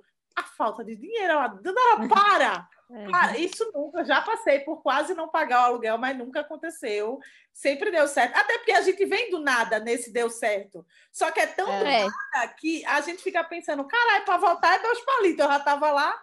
Ir para É. frente, apesar que é o que a gente tem feito ir para frente. E como é que eu combato esse lugar? Eu tento separar no seguinte sentido: essa energia não é minha, essa energia é dele. Ele que está se achando, está se sentindo mal porque eu estou aqui, porque ele está acostumado a me humilhar, a eu não poder pagar, a eu não estar no mesmo espaço. Então eu sou aquela pessoa que eu entro. É, eu fui no shopping semana passada com um bombonzinho e aí a menina me vendeu numa outra loja e ela esqueceu de tirar o alarme. Aí a gente passa na Zara logo e começa a tocar. Aí ele, eita, aí eu, eita, o quê? Anda, pode andar. Ninguém vai parar, não vou parar nada. Manda eles me chamar que eu tô afim de ganhar um processinho aqui. E eu pagando de, de grandona, né? Mas por dentro eu pensando, meu Deus, Cheio de medo. Só que todas as lojas que a gente passava, tipo, a gente foi entrar na Renner. Aí antes de entrar, já apitou quando a gente estava entrando. Aí o cara pediu desculpa e disse: ah, deve ser dessa outra loja, dessa sacola. Tá tudo bem, viu, gente? Pode entrar. Ele foi legal. Mas o Gabriel já tava, meu Deus. Toda loja que eu fazia aí, que eu falava, Gabriel, não temos nada. Você pegou alguma coisa? Eu não peguei nada, eu tenho nota de tudo aqui. Se alguém coisar, a gente faz um processinho, liga o celular e já fica famoso na internet. E a compra de hoje já vai estar paga. É, ainda vou- vou pagar coisa na loja, entendeu? Aí ele faz já público, agora eu quero fechar uma publi com vocês, porque é a humilhação que eu passei aqui. Exatamente. o bichinho, o Gabriel, é tipo TI, né? Boizinho de TI, ele é tipo muito na dele, muito ele fala baixo, ele tá todo. E eu lá, né, pagando de louca. Aí depois que eu cheguei em casa, eu fiquei, meu Deus, imagina gente. Sabe, tipo isso? Só que é um lugar que eu, que eu foi o que eu fiz. É tipo assim, pelo menos para mim funciona, que é me impor antes, sabe? Tipo, propor de tipo assim, velho, eu tenho certeza do que eu sou e que eu não roubei porra nenhuma, eu tenho nota de tudo, que isso também eu sou a louca das notas, eu guardo tudo, tudo, tudo, tudo, principalmente em loja. Porque o povo só quer uma desculpa para dizer, olha, roubou, ai, pegou aqui. É. E, e esse é um processo que me ajuda mais ainda a entender que esse preconceito, essa raiva, esse desamor para comigo é muito mais, fala muito mais sobre a pessoa, que ela está muito mais perdida na Sim. vida, muito mais se amando menos, que ela está no nível de querer destilar ódio para aquela pessoa porque ela não está mais servindo a ela, que pelo menos para mim, enquanto pessoa preta, é o que eu sinto, sabe? Quem essa negrinha pensa que é para estar aqui no lugar de estar me servindo ela tá aqui, tipo, igual comigo, ou uhum. até mais, ou comprando mais. Esse é um processo que eu me ajudou muito, sabe? A entender que, tipo assim, não é comigo, de fato. Essa uhum. pessoa, ela tem a energia dela que ela quer contaminar a minha e eu não vou deixar fazer isso. E, pra, e passar essa segurança de tipo assim, tenho nota de tudo aqui, tudo bem, é isso, né? Na hora o cozinho fica o quê? Pequeno, não passa nada. Ainda mais que a gente sabe que para forjarem mil coisas, né? É um não, exatamente. Mas aí é você sempre tentar andar né, munida nesse lugar, né? E tal. Tipo Sim. Assim. E eu acho que também é isso, meio que aquela história, né? Se você baixa a cabeça, é aí que a galera quer montar, entendeu? É. Se você tenta minimamente. Claro que, enfim, ter esse letramento racial, eu tenho isso desde os meus 16 eu estou dentro do movimento negro unificado, então eu sempre entendi essas coisas muito mais cedo. Então eu consigo normalmente conversar, propor e falar sobre, que me ajudou muito. E eu acho que não se misturar com essa energia é importante e se informar para que você esteja munido de fato de quem você é, do, do, do que é que você propõe, sabe? Para quando a pessoa quiser te diminuir, quiser te colocar no lugar, você falar assim, gatinha, aqui não você pode chorar em casa, que isso acontece. Em casa é, você faz. Exato. Como ela me humilhou, mas na frente é. eu tô aqui, ó. Calha a sua boca, que não é assim, não, gata. Eu tenho dinheiro. Eu lembro que tinha um negócio com meu avô, né? Que ele ia pro coisa, e meu avô, sério, meu avô morreu, ele puxava carroça catava lixo, literalmente. E ele morreu e ele deixou 25 mil em dinheiro. Ele não botava nada em banco, ele juntava, separava o dinheiro da semana e tudo ele guardava no guarda-roupa. Ele nunca foi num banco. E eu lembro que a gente ia pro, sei lá, ele gostava de comprar roupa da Ciclone. Só quem é do da loucura vai a Ciclone. Eu não só, é só, só a bermuda de veludo. É, e aí ele comprava a calça, que era caríssimo, e, o, e a jaqueta, num calor de Pernambuco, 40 graus, no ano novo, ele amava. aí a gente ia pro shopping, aí ele me chamava, não, vamos lá no shopping para comprar aquela roupa da Adidas. Aí eu, tu vai desse jeito? Aí ele gritava assim, com um bolso desse tamanho que vale é o bolso, não tem isso de roupa, não. Se eu tenho dinheiro para comprar, eu vou comprar. E eu aprendi isso muito com ele. Falar, ah, é mesmo, né? Tipo, tenho dinheiro, tipo, chega lá, vai comprar. E aí, inclusive, a gente enterrou ele com a roupa da Ciclone toda branca de veludo, dos pés à cabeça, assim, tipo. Maravilhoso. Não, e, e ele deixou muito para mim esse ensinamento de tipo assim: se você ficar com medo, eles entram no seu medo. Fique com medo é. casa. E se der algum problema, me ligue que eu vou resolver. Tipo, é meio isso também, sabe? Você uhum. se fortalecer ao seu redor e de quem uhum. você é, na minha opinião, assim, sabe? Tipo, a gente consegue vencer esse preconceito que às vezes não é, é destinado pra gente quando a gente sabe quem a gente é. E qualquer coisa vocês ligam pra gente que a gente vai dar um baile nas pessoas também. é, o Dandara, eu curto muito isso que você fala da, da gente se fortalecer e se ver, se perceber no individual e não só um alvo social, do tipo assim, é, entender que está sendo atacado quando é atacado é, por um problema social, não na sua individualidade, é, é não no indivíduo que você é.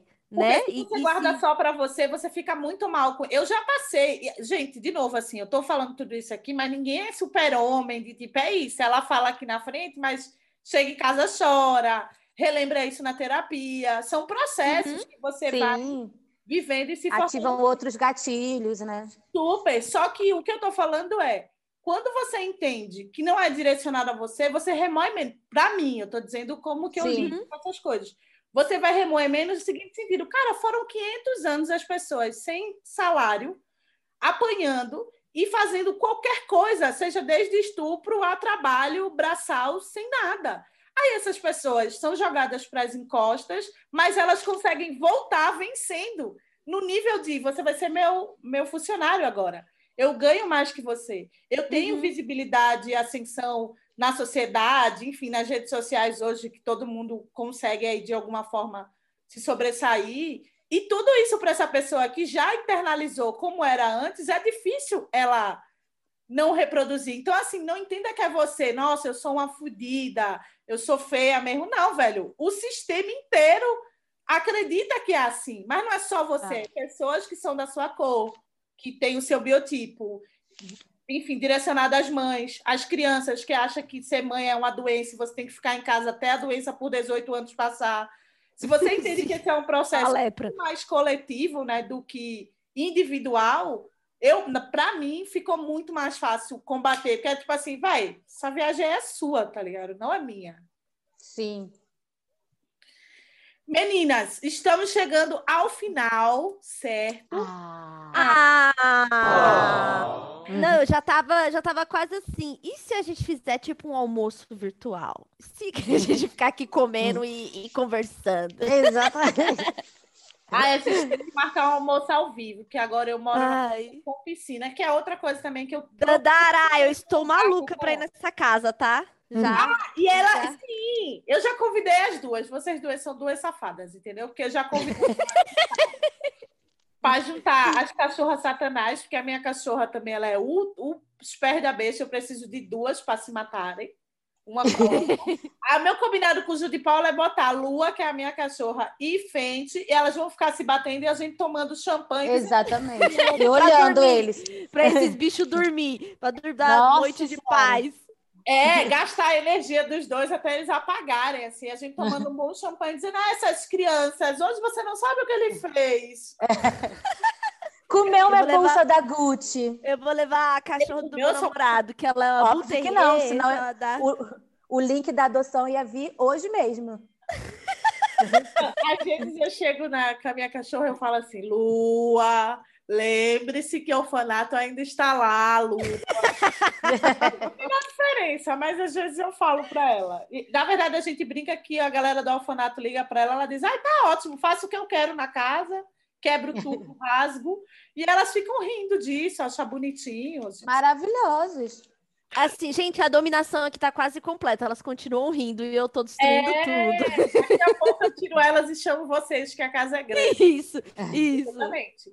E Tulin já também já está convidada, se bem que agora o deck está em reforma. Nossa, ela inventou agora que ela está pensando em conseguir uma sauna. A Ana toda semana. Ah! Eu juro pra você, eu sou uma idosa perto Chique. Ana, porque toda semana a Ana tem uma novidade. E ela diz assim: hoje eu vou fazer, sei lá. Aí ela inventa um negócio. Eu, onde é que tu arrumasse isso? Ela, ah, eu vi na internet. E aí ela. Maravilhosa. Agora, agora dela é fazer. A Ana, Pinterest, Pinterest na madrugada, aqui, ó. Pinterest na madrugada bombando nessa casa. Exatamente. Aí de manhã ela tem alguma novidade para contar. Eu fiz, ai, legal. Eu bem desanimada. Ela achei que você ia ficar animada e eu entendi o que tu tá falando. Ai, Ana, mas é ótimo. Esse é o momento agora, final, que é o tipo, se bem que vocês fizeram um pouco no começo, mas eu acho que eu gosto sempre dessa palhaçada que é, ai, ah, mas o que, é que o público pode esperar? O que vem por aí? Quais são os novos projetos? Sabe aquela coisa que o povo fica assim, o que, que vocês estão aprontando? Conta pra gente. não, não sei se novo projeto, mas assim, é, reforça o arroba, fala onde é que segue. E é para seguir, galera, porque a gente precisa continuar pagando pão e não morar na rua. A gente... É, Exatamente. pelo amor de Deus. Eu tenho um filho, gente, pelo amor de Deus. Eu não posso ir com ele para rua. Eu, eu, e Ju de Paula também temos filha, entendeu? Nossa, é assim. Pet. Não dá para a gente ir para rua com os pets. Ajuda nós. É, a cachorro, o cachorro aqui já está acostumado a todos os luxos. Se a gente for para a rua. É, exato, não dá para tirar assim, não é assim, Nossa, não se pode não, perder. Eu sou mãe de pet e de planta, que era tudo que eu julgava, mas como elas não morreram até agora, elas estão vivas e bonitas. Aí eu fico. Tá assim, só orgulho. Tá pegando gosto. É, eu fico até que eu entendo quem fica falando que é mãe de planta, vai. Não, tá mó bonito, eu entendo, tem um esforço aqui de botar água. Pois é, minha né? filha. De tá deixar o cachorro comer tudo e você respirar e falar ele é um animal, tenha tranquilidade. Não, brincadeira, nunca vai ser igual, obviamente, você ser uma mãe, mãe, mãe, mas assim, temos o nosso próprio sofrimento, não é, de Paulo? Exatamente, óbvio. Não gente. pode ser silenciada. É, hoje era seis e meia, o outro estava latindo, assim, sabe? Aquele latido que dói o tímpano. Eu falei, meu pai do céu. Então, assim, acontece. Bom, eu apresento um podcast há muitos anos, se chama Imagina Juntas. Inclusive, tem episódio com a Dandara. em breve já vou deixar aqui, ó, o convite para a Jude, né, participar, porque assim, sem, sem estúdio, gente, é muito ruim, essa é a verdade, assim, eu tenho sofrido muito, assim, para manter o, o, semanal sem ter o estúdio, né, mas eu tenho fé que a gente em breve vai estar tá aí com condições de, de, voltar para estúdio e fazer nossos encontros, até porque a melhor parte era o depois, né, depois uhum. que desliga os microfones. Mas enfim, eu tenho Imagina Juntas. Eu também apresento outros dois podcasts, um que se chama Papo de Gato, que é com a Royal Canan, que é só sobre o universo dos gatos. Eu entrevisto um Mãe de, de pet, olha aí, tá vendo? de pet com podcast. É, olha isso, aonde chegou, entendeu? O nível da gateira, né? Que as gat... Ah, quem gosta de gatos são os gateiros, né? Ah, é, tem até nome. Então, é, o fandom tem, né? É. Sou, sou aí uma grande gateira, tem esse podcast. E eu apresento um outro podcast que é sobre se tornar adulto, que se chama Eu Que Lute que é com o Bubari. Então, lá eu faço a parte da adulta sênior, né? Que já está há alguns anos aí. E ele é um, um, um jovem adulto, está começando a namorar sozinho agora. Apresenta esse podcast também, que se chama Eu Que Lute, fala desses, desses dramas do dia a dia. Lá no meu Instagram você vai encontrar de um tudo, né? Desde criança, pet, eu rebolando, enfim, coisinhas assim. E o Twitter também. E aí, que para o futuro, eu, né, como estudante de psicologia, eu sou igual a Dodara com Lula. Qualquer oportunidade, eu gosto de lembrar que eu voltei para a faculdade de psicologia, então quero falar. E aí, vamos ver o que vem por aí, né? Porque é uma produtora de conteúdo fazendo psicologia, acho que é importante pensar num conteúdo que, que vem por aí. O que será né? que vem aí? Que será, né? Meu, meus, meu, meu empresário pediu para eu não contar, tá? Mas fiquem ligadinhos claro, lá nas é, redes. O contrato eu não posso falar ainda. É, não posso sim, falar ainda, sim. mas ó, vem coisa boa por aí, hein, pessoal? E eu, assim, e eu, eu, eu tô trabalhando aí uma ideia também que assim, a coisa de ser mãe, eu nunca quis falar só sobre maternidade, porque aí você fica muito rotulada de que se você fala sobre maternidade, você é sua mãe mesmo, né? Acabou para você é o seu único assunto na vida. E aí eu sempre tive muita questão com isso, assim, medo de só falar disso, apesar de falar disso o tempo inteiro. E aí pode ser que agora eu estou lidando na terapia de fazer um projeto realmente voltado para a maternidade, para a gente discutir mais sobre isso. Então, spoiler, vem por aí. E você, o que vem por aí, Gigi Olha, por enquanto, não, vem uma coisa muito legal que eu também não posso falar. Não pode falar, né? Isso, é, isso eu acho isso péssimo. Eu odeio falar essa frase, mas. Ainda não, não. Mas, mas sabe uma coisa que é, que é engraçada, abrindo um parêntese rápido? Antigamente eu julgava. Quando a blogueira que eu só seguia, eu ficava falando, você não pode falar, eu, é mentira, tá inventando para querer pagar.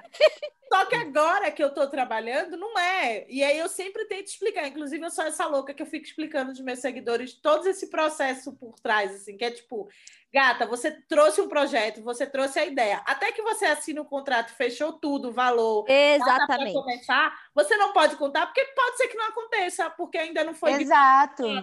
Só que antes eu ficava, é isso, eu tô, eu tô pagando a minha língua em tantas instâncias é. nessas situações.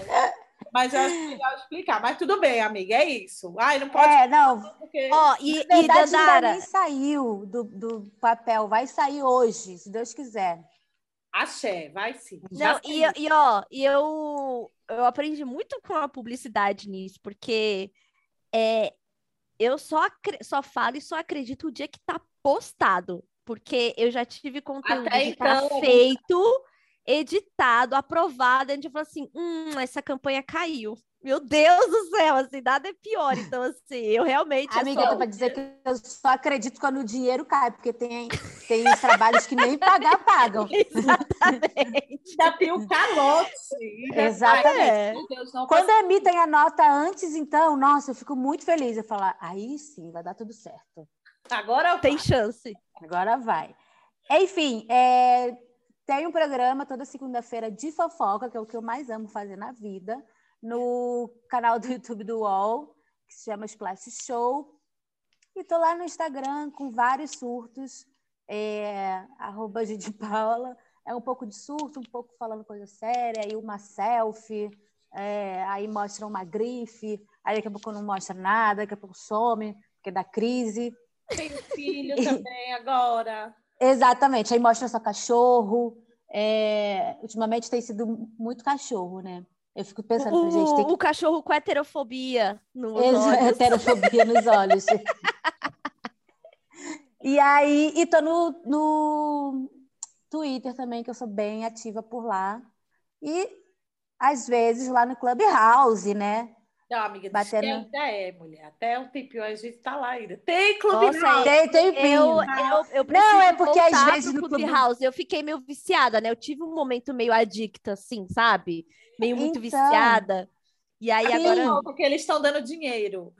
É, Ah, todo mundo o tempo todo. Eu, Volta, eles estão dando dinheiro. E paga em dólar, que é melhor. Não, eu digo, é, eu digo às vezes é porque não é. Porque eu não faço todo dia, né? Mas assim, geralmente é quarta. Hoje vai ter. Quarta, quinta, enfim. É, e tudo arroba Ju de Paula, gente. É isso. Bem, eu sou Dandara Pagu, como vocês bem já sabem, o podcast é Diz Tu Podcast, também tem um arroba. Não esquece, mulher, presta atenção no que eu vou dizer. Segue todo mundo aqui, já segue esse podcast também no Spotify, que eu tô afim de tirar um dinheiro do Spotify, e você tem que me ajudar nisso.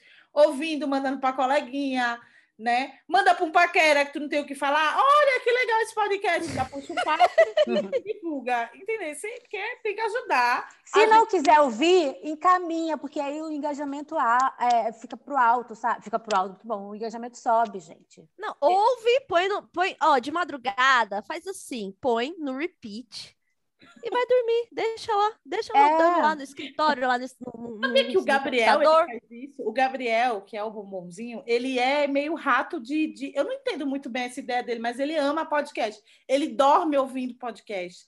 Ele sabe Tem toda- várias pessoas que fazem isso. Ele é Dandara, o mundo do Não. podcast é uma coisa assim, ó, é um mistério, assim. Tem Não, gente é que meio transa, estranho ouvindo conversa. dormir, ele bota para dormir, ele bota o fone e bota para dormir. Eu tô começando a tirar isso, tipo assim, Gabriel, dorme a mente. A mente tem que, ó, tá em silêncio, tá? Mas você sabe o que, que eu já fiz? Eu fico pondo podcast em inglês pra dormir, porque eu sinto que é só assim eu vou aprender mesmo o inglês.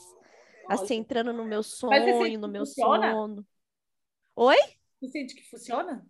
Não, ainda não. Ainda, ainda não tive resultado, não. Mas então, eu acho que eu acho que é uma coisa de habituar o cérebro, entendeu? Sim. Então, eu acho que no inconsciente dá uma assimilada, porque eu também estou fazendo inglês agora, e é, o meu é para iniciante tudo mais. Então, assim, tudo que eu assisto, que eu, eu boto série, já era legendado e tudo mais. Sendo que agora eu estou prestando muito mais atenção. Aí, às vezes, eu estou em casa fazendo nada, é, trabalhando no computador, eu pego, boto uma série em inglês, nem boto legenda para eu ficar ouvindo. Eu acho que isso é, me ajudou a ter mais habituar, né? percepção da palavra, é, do que quando ela está Não, isso falando. sem dúvida. Se professora você está falando. estudando, é bom que você esteja quase todo dia com acesso àquilo ali para internalizar, né? Enfim, eu Sim. falando isso, mas todos os cursos que eu fiz até agora não deram certo. Todos eu, tipo. E também é isso, eu faço só que o professor ficava puto. Bem, se você só vir aqui só uma semana, passar o resto da semana sem ouvir, sem fazer nada, É, e de novo uma semana, vai ficar complicado. Isso aí é uma coisa que eu vou tentar resolver um dia, quem sabe. Mas eu também, eu faço, o Lula não também fala tô tentando. tá? O Lula não fala inglês, tá? Mas olha só, série, então assim, eu ainda tenho esperança na minha vida. Eu tenho isso. total. Mas isso pode ser também método de aprendizado, Dandara, porque no começo da pandemia eu fazia com particular, com professor particular. Ele não era de escola de inglês nem nada. Aí eu gostava dele porque ele era muito legal, mas eu tava com um pouco de dificuldade. Aí eu comecei a fazer o Wizard, ao Publi. É, de fato era um Publi, e eu tinha um ano eu ganhava um ano para fazer curso com eles. E eu tô amando, a minha professora é particular também, mas assim, eu tô amando o método, me identifiquei super com o método deles. E aí tá indo, sabe? Tanto que é, eu faço duas vezes na semana. E aí é, eu pego muito rápido. Aí quando eu fico, sei lá, um- quando eu vou uma vez na semana, já dá uma quebrada. Tipo, sabe? É, tem que ter já parece ritmo, que eu né? fico atrofiada toda. É. Então vamos Eu gosto de entrar lá no, no, no- Eu fiz publi pro Cambly, que é de você entrar nas salas lá e falar com o professor que tá online e tal, né? E aí eu super me solto, assim, pra falar com uma pessoa que é um professor e tal. Mas aí eu vou tentar falar alguma coisa fora desse ambiente, Parece que eu tô assim, ó. Também, né? Exatamente. da pronúncia, né? É muito Não, ruim. e eu- eu tenho vergonha, eu tenho muita vergonha, assim, não sei, eu preciso Não, melhorar. e vem daquele lugar também da pessoa que às vezes. Às vezes tem umas pessoas que nem falam. Aí você vai tentar falar, a pessoa ri. Aí você fica travada para Exatamente. sempre. Eu, te- eu tenho uma, eu tenho uma trava justamente nisso aí, que eu tinha um namorado muito escroto, e aí eu tava trabalhando de call center no, na Porto Seguro, e lá tinha como fazer inglês no CNA. E aí eu saía de lá, era, eu trabalhava das 8 às 3, saía de lá para fazer a aulinha de inglês de tarde, era só com criança. E ele fazia seu LEP, que era uma faculdade, uma faculdade, uma escola muito famosa, cara, aqui em São Paulo e tal. A família dele tinha mais grana, assim. E aí um dia eu falei alguma coisa da minha aula e ele riu muito, assim, que eu pronunciei errado. Isso me travou. Eu, eu tenho uma questão É. com, com o falar até hoje, Não, porque eu falei uma coisa e vai, ele ah, o riu. engraçado nem que fala direito. Sabe meio isso assim? Exatamente, é isso. É, exatamente. Nem É, sabe. e, a- a- e aquilo me, me. Eu fiquei com muita vergonha, assim, de pronúncia desde aquele momento, assim. E até hoje é uma questão que eu tenho, assim, que volta e meia eu vou falar de alguma coisa assim, na terapia, aparece essa situação, assim, esse constrangimento que eu fiquei ali. Então, e se dirigir? Mas dirigir eu vou dar meu jeito, porque chega. Eu não vou mais ficar sem dirigir, não. Também foi esse Ah, eu- idiota aí Eu que pretendo enfim. também é, me gongou. começar a dirigir esse ano. Não, eu, eu quero meu novo mood de mãe, que é aquela mãe que pega o carro e fala assim: vamos para a praia, terça-feira. E bota Isso, um carro de criança, boneco. de filho dos outros, todo mundo. Exatamente. Eu quero, eu quero. É a, eles têm um termo em inglês disso que é tipo a mãe de, de time, assim, mãe eh, soccer mom. Tipo, a mãe que cuida do time de futebol Tipo da a tia escola. Augusta. Isso, exatamente. E aí tem, e aí eu quero ser Transforma numa van, que ela É, não, meu sonho é a Doblô. Meu sonho Ah, de carro Doblô. é a Doblô. Eu acho dobro Nossa! incrível.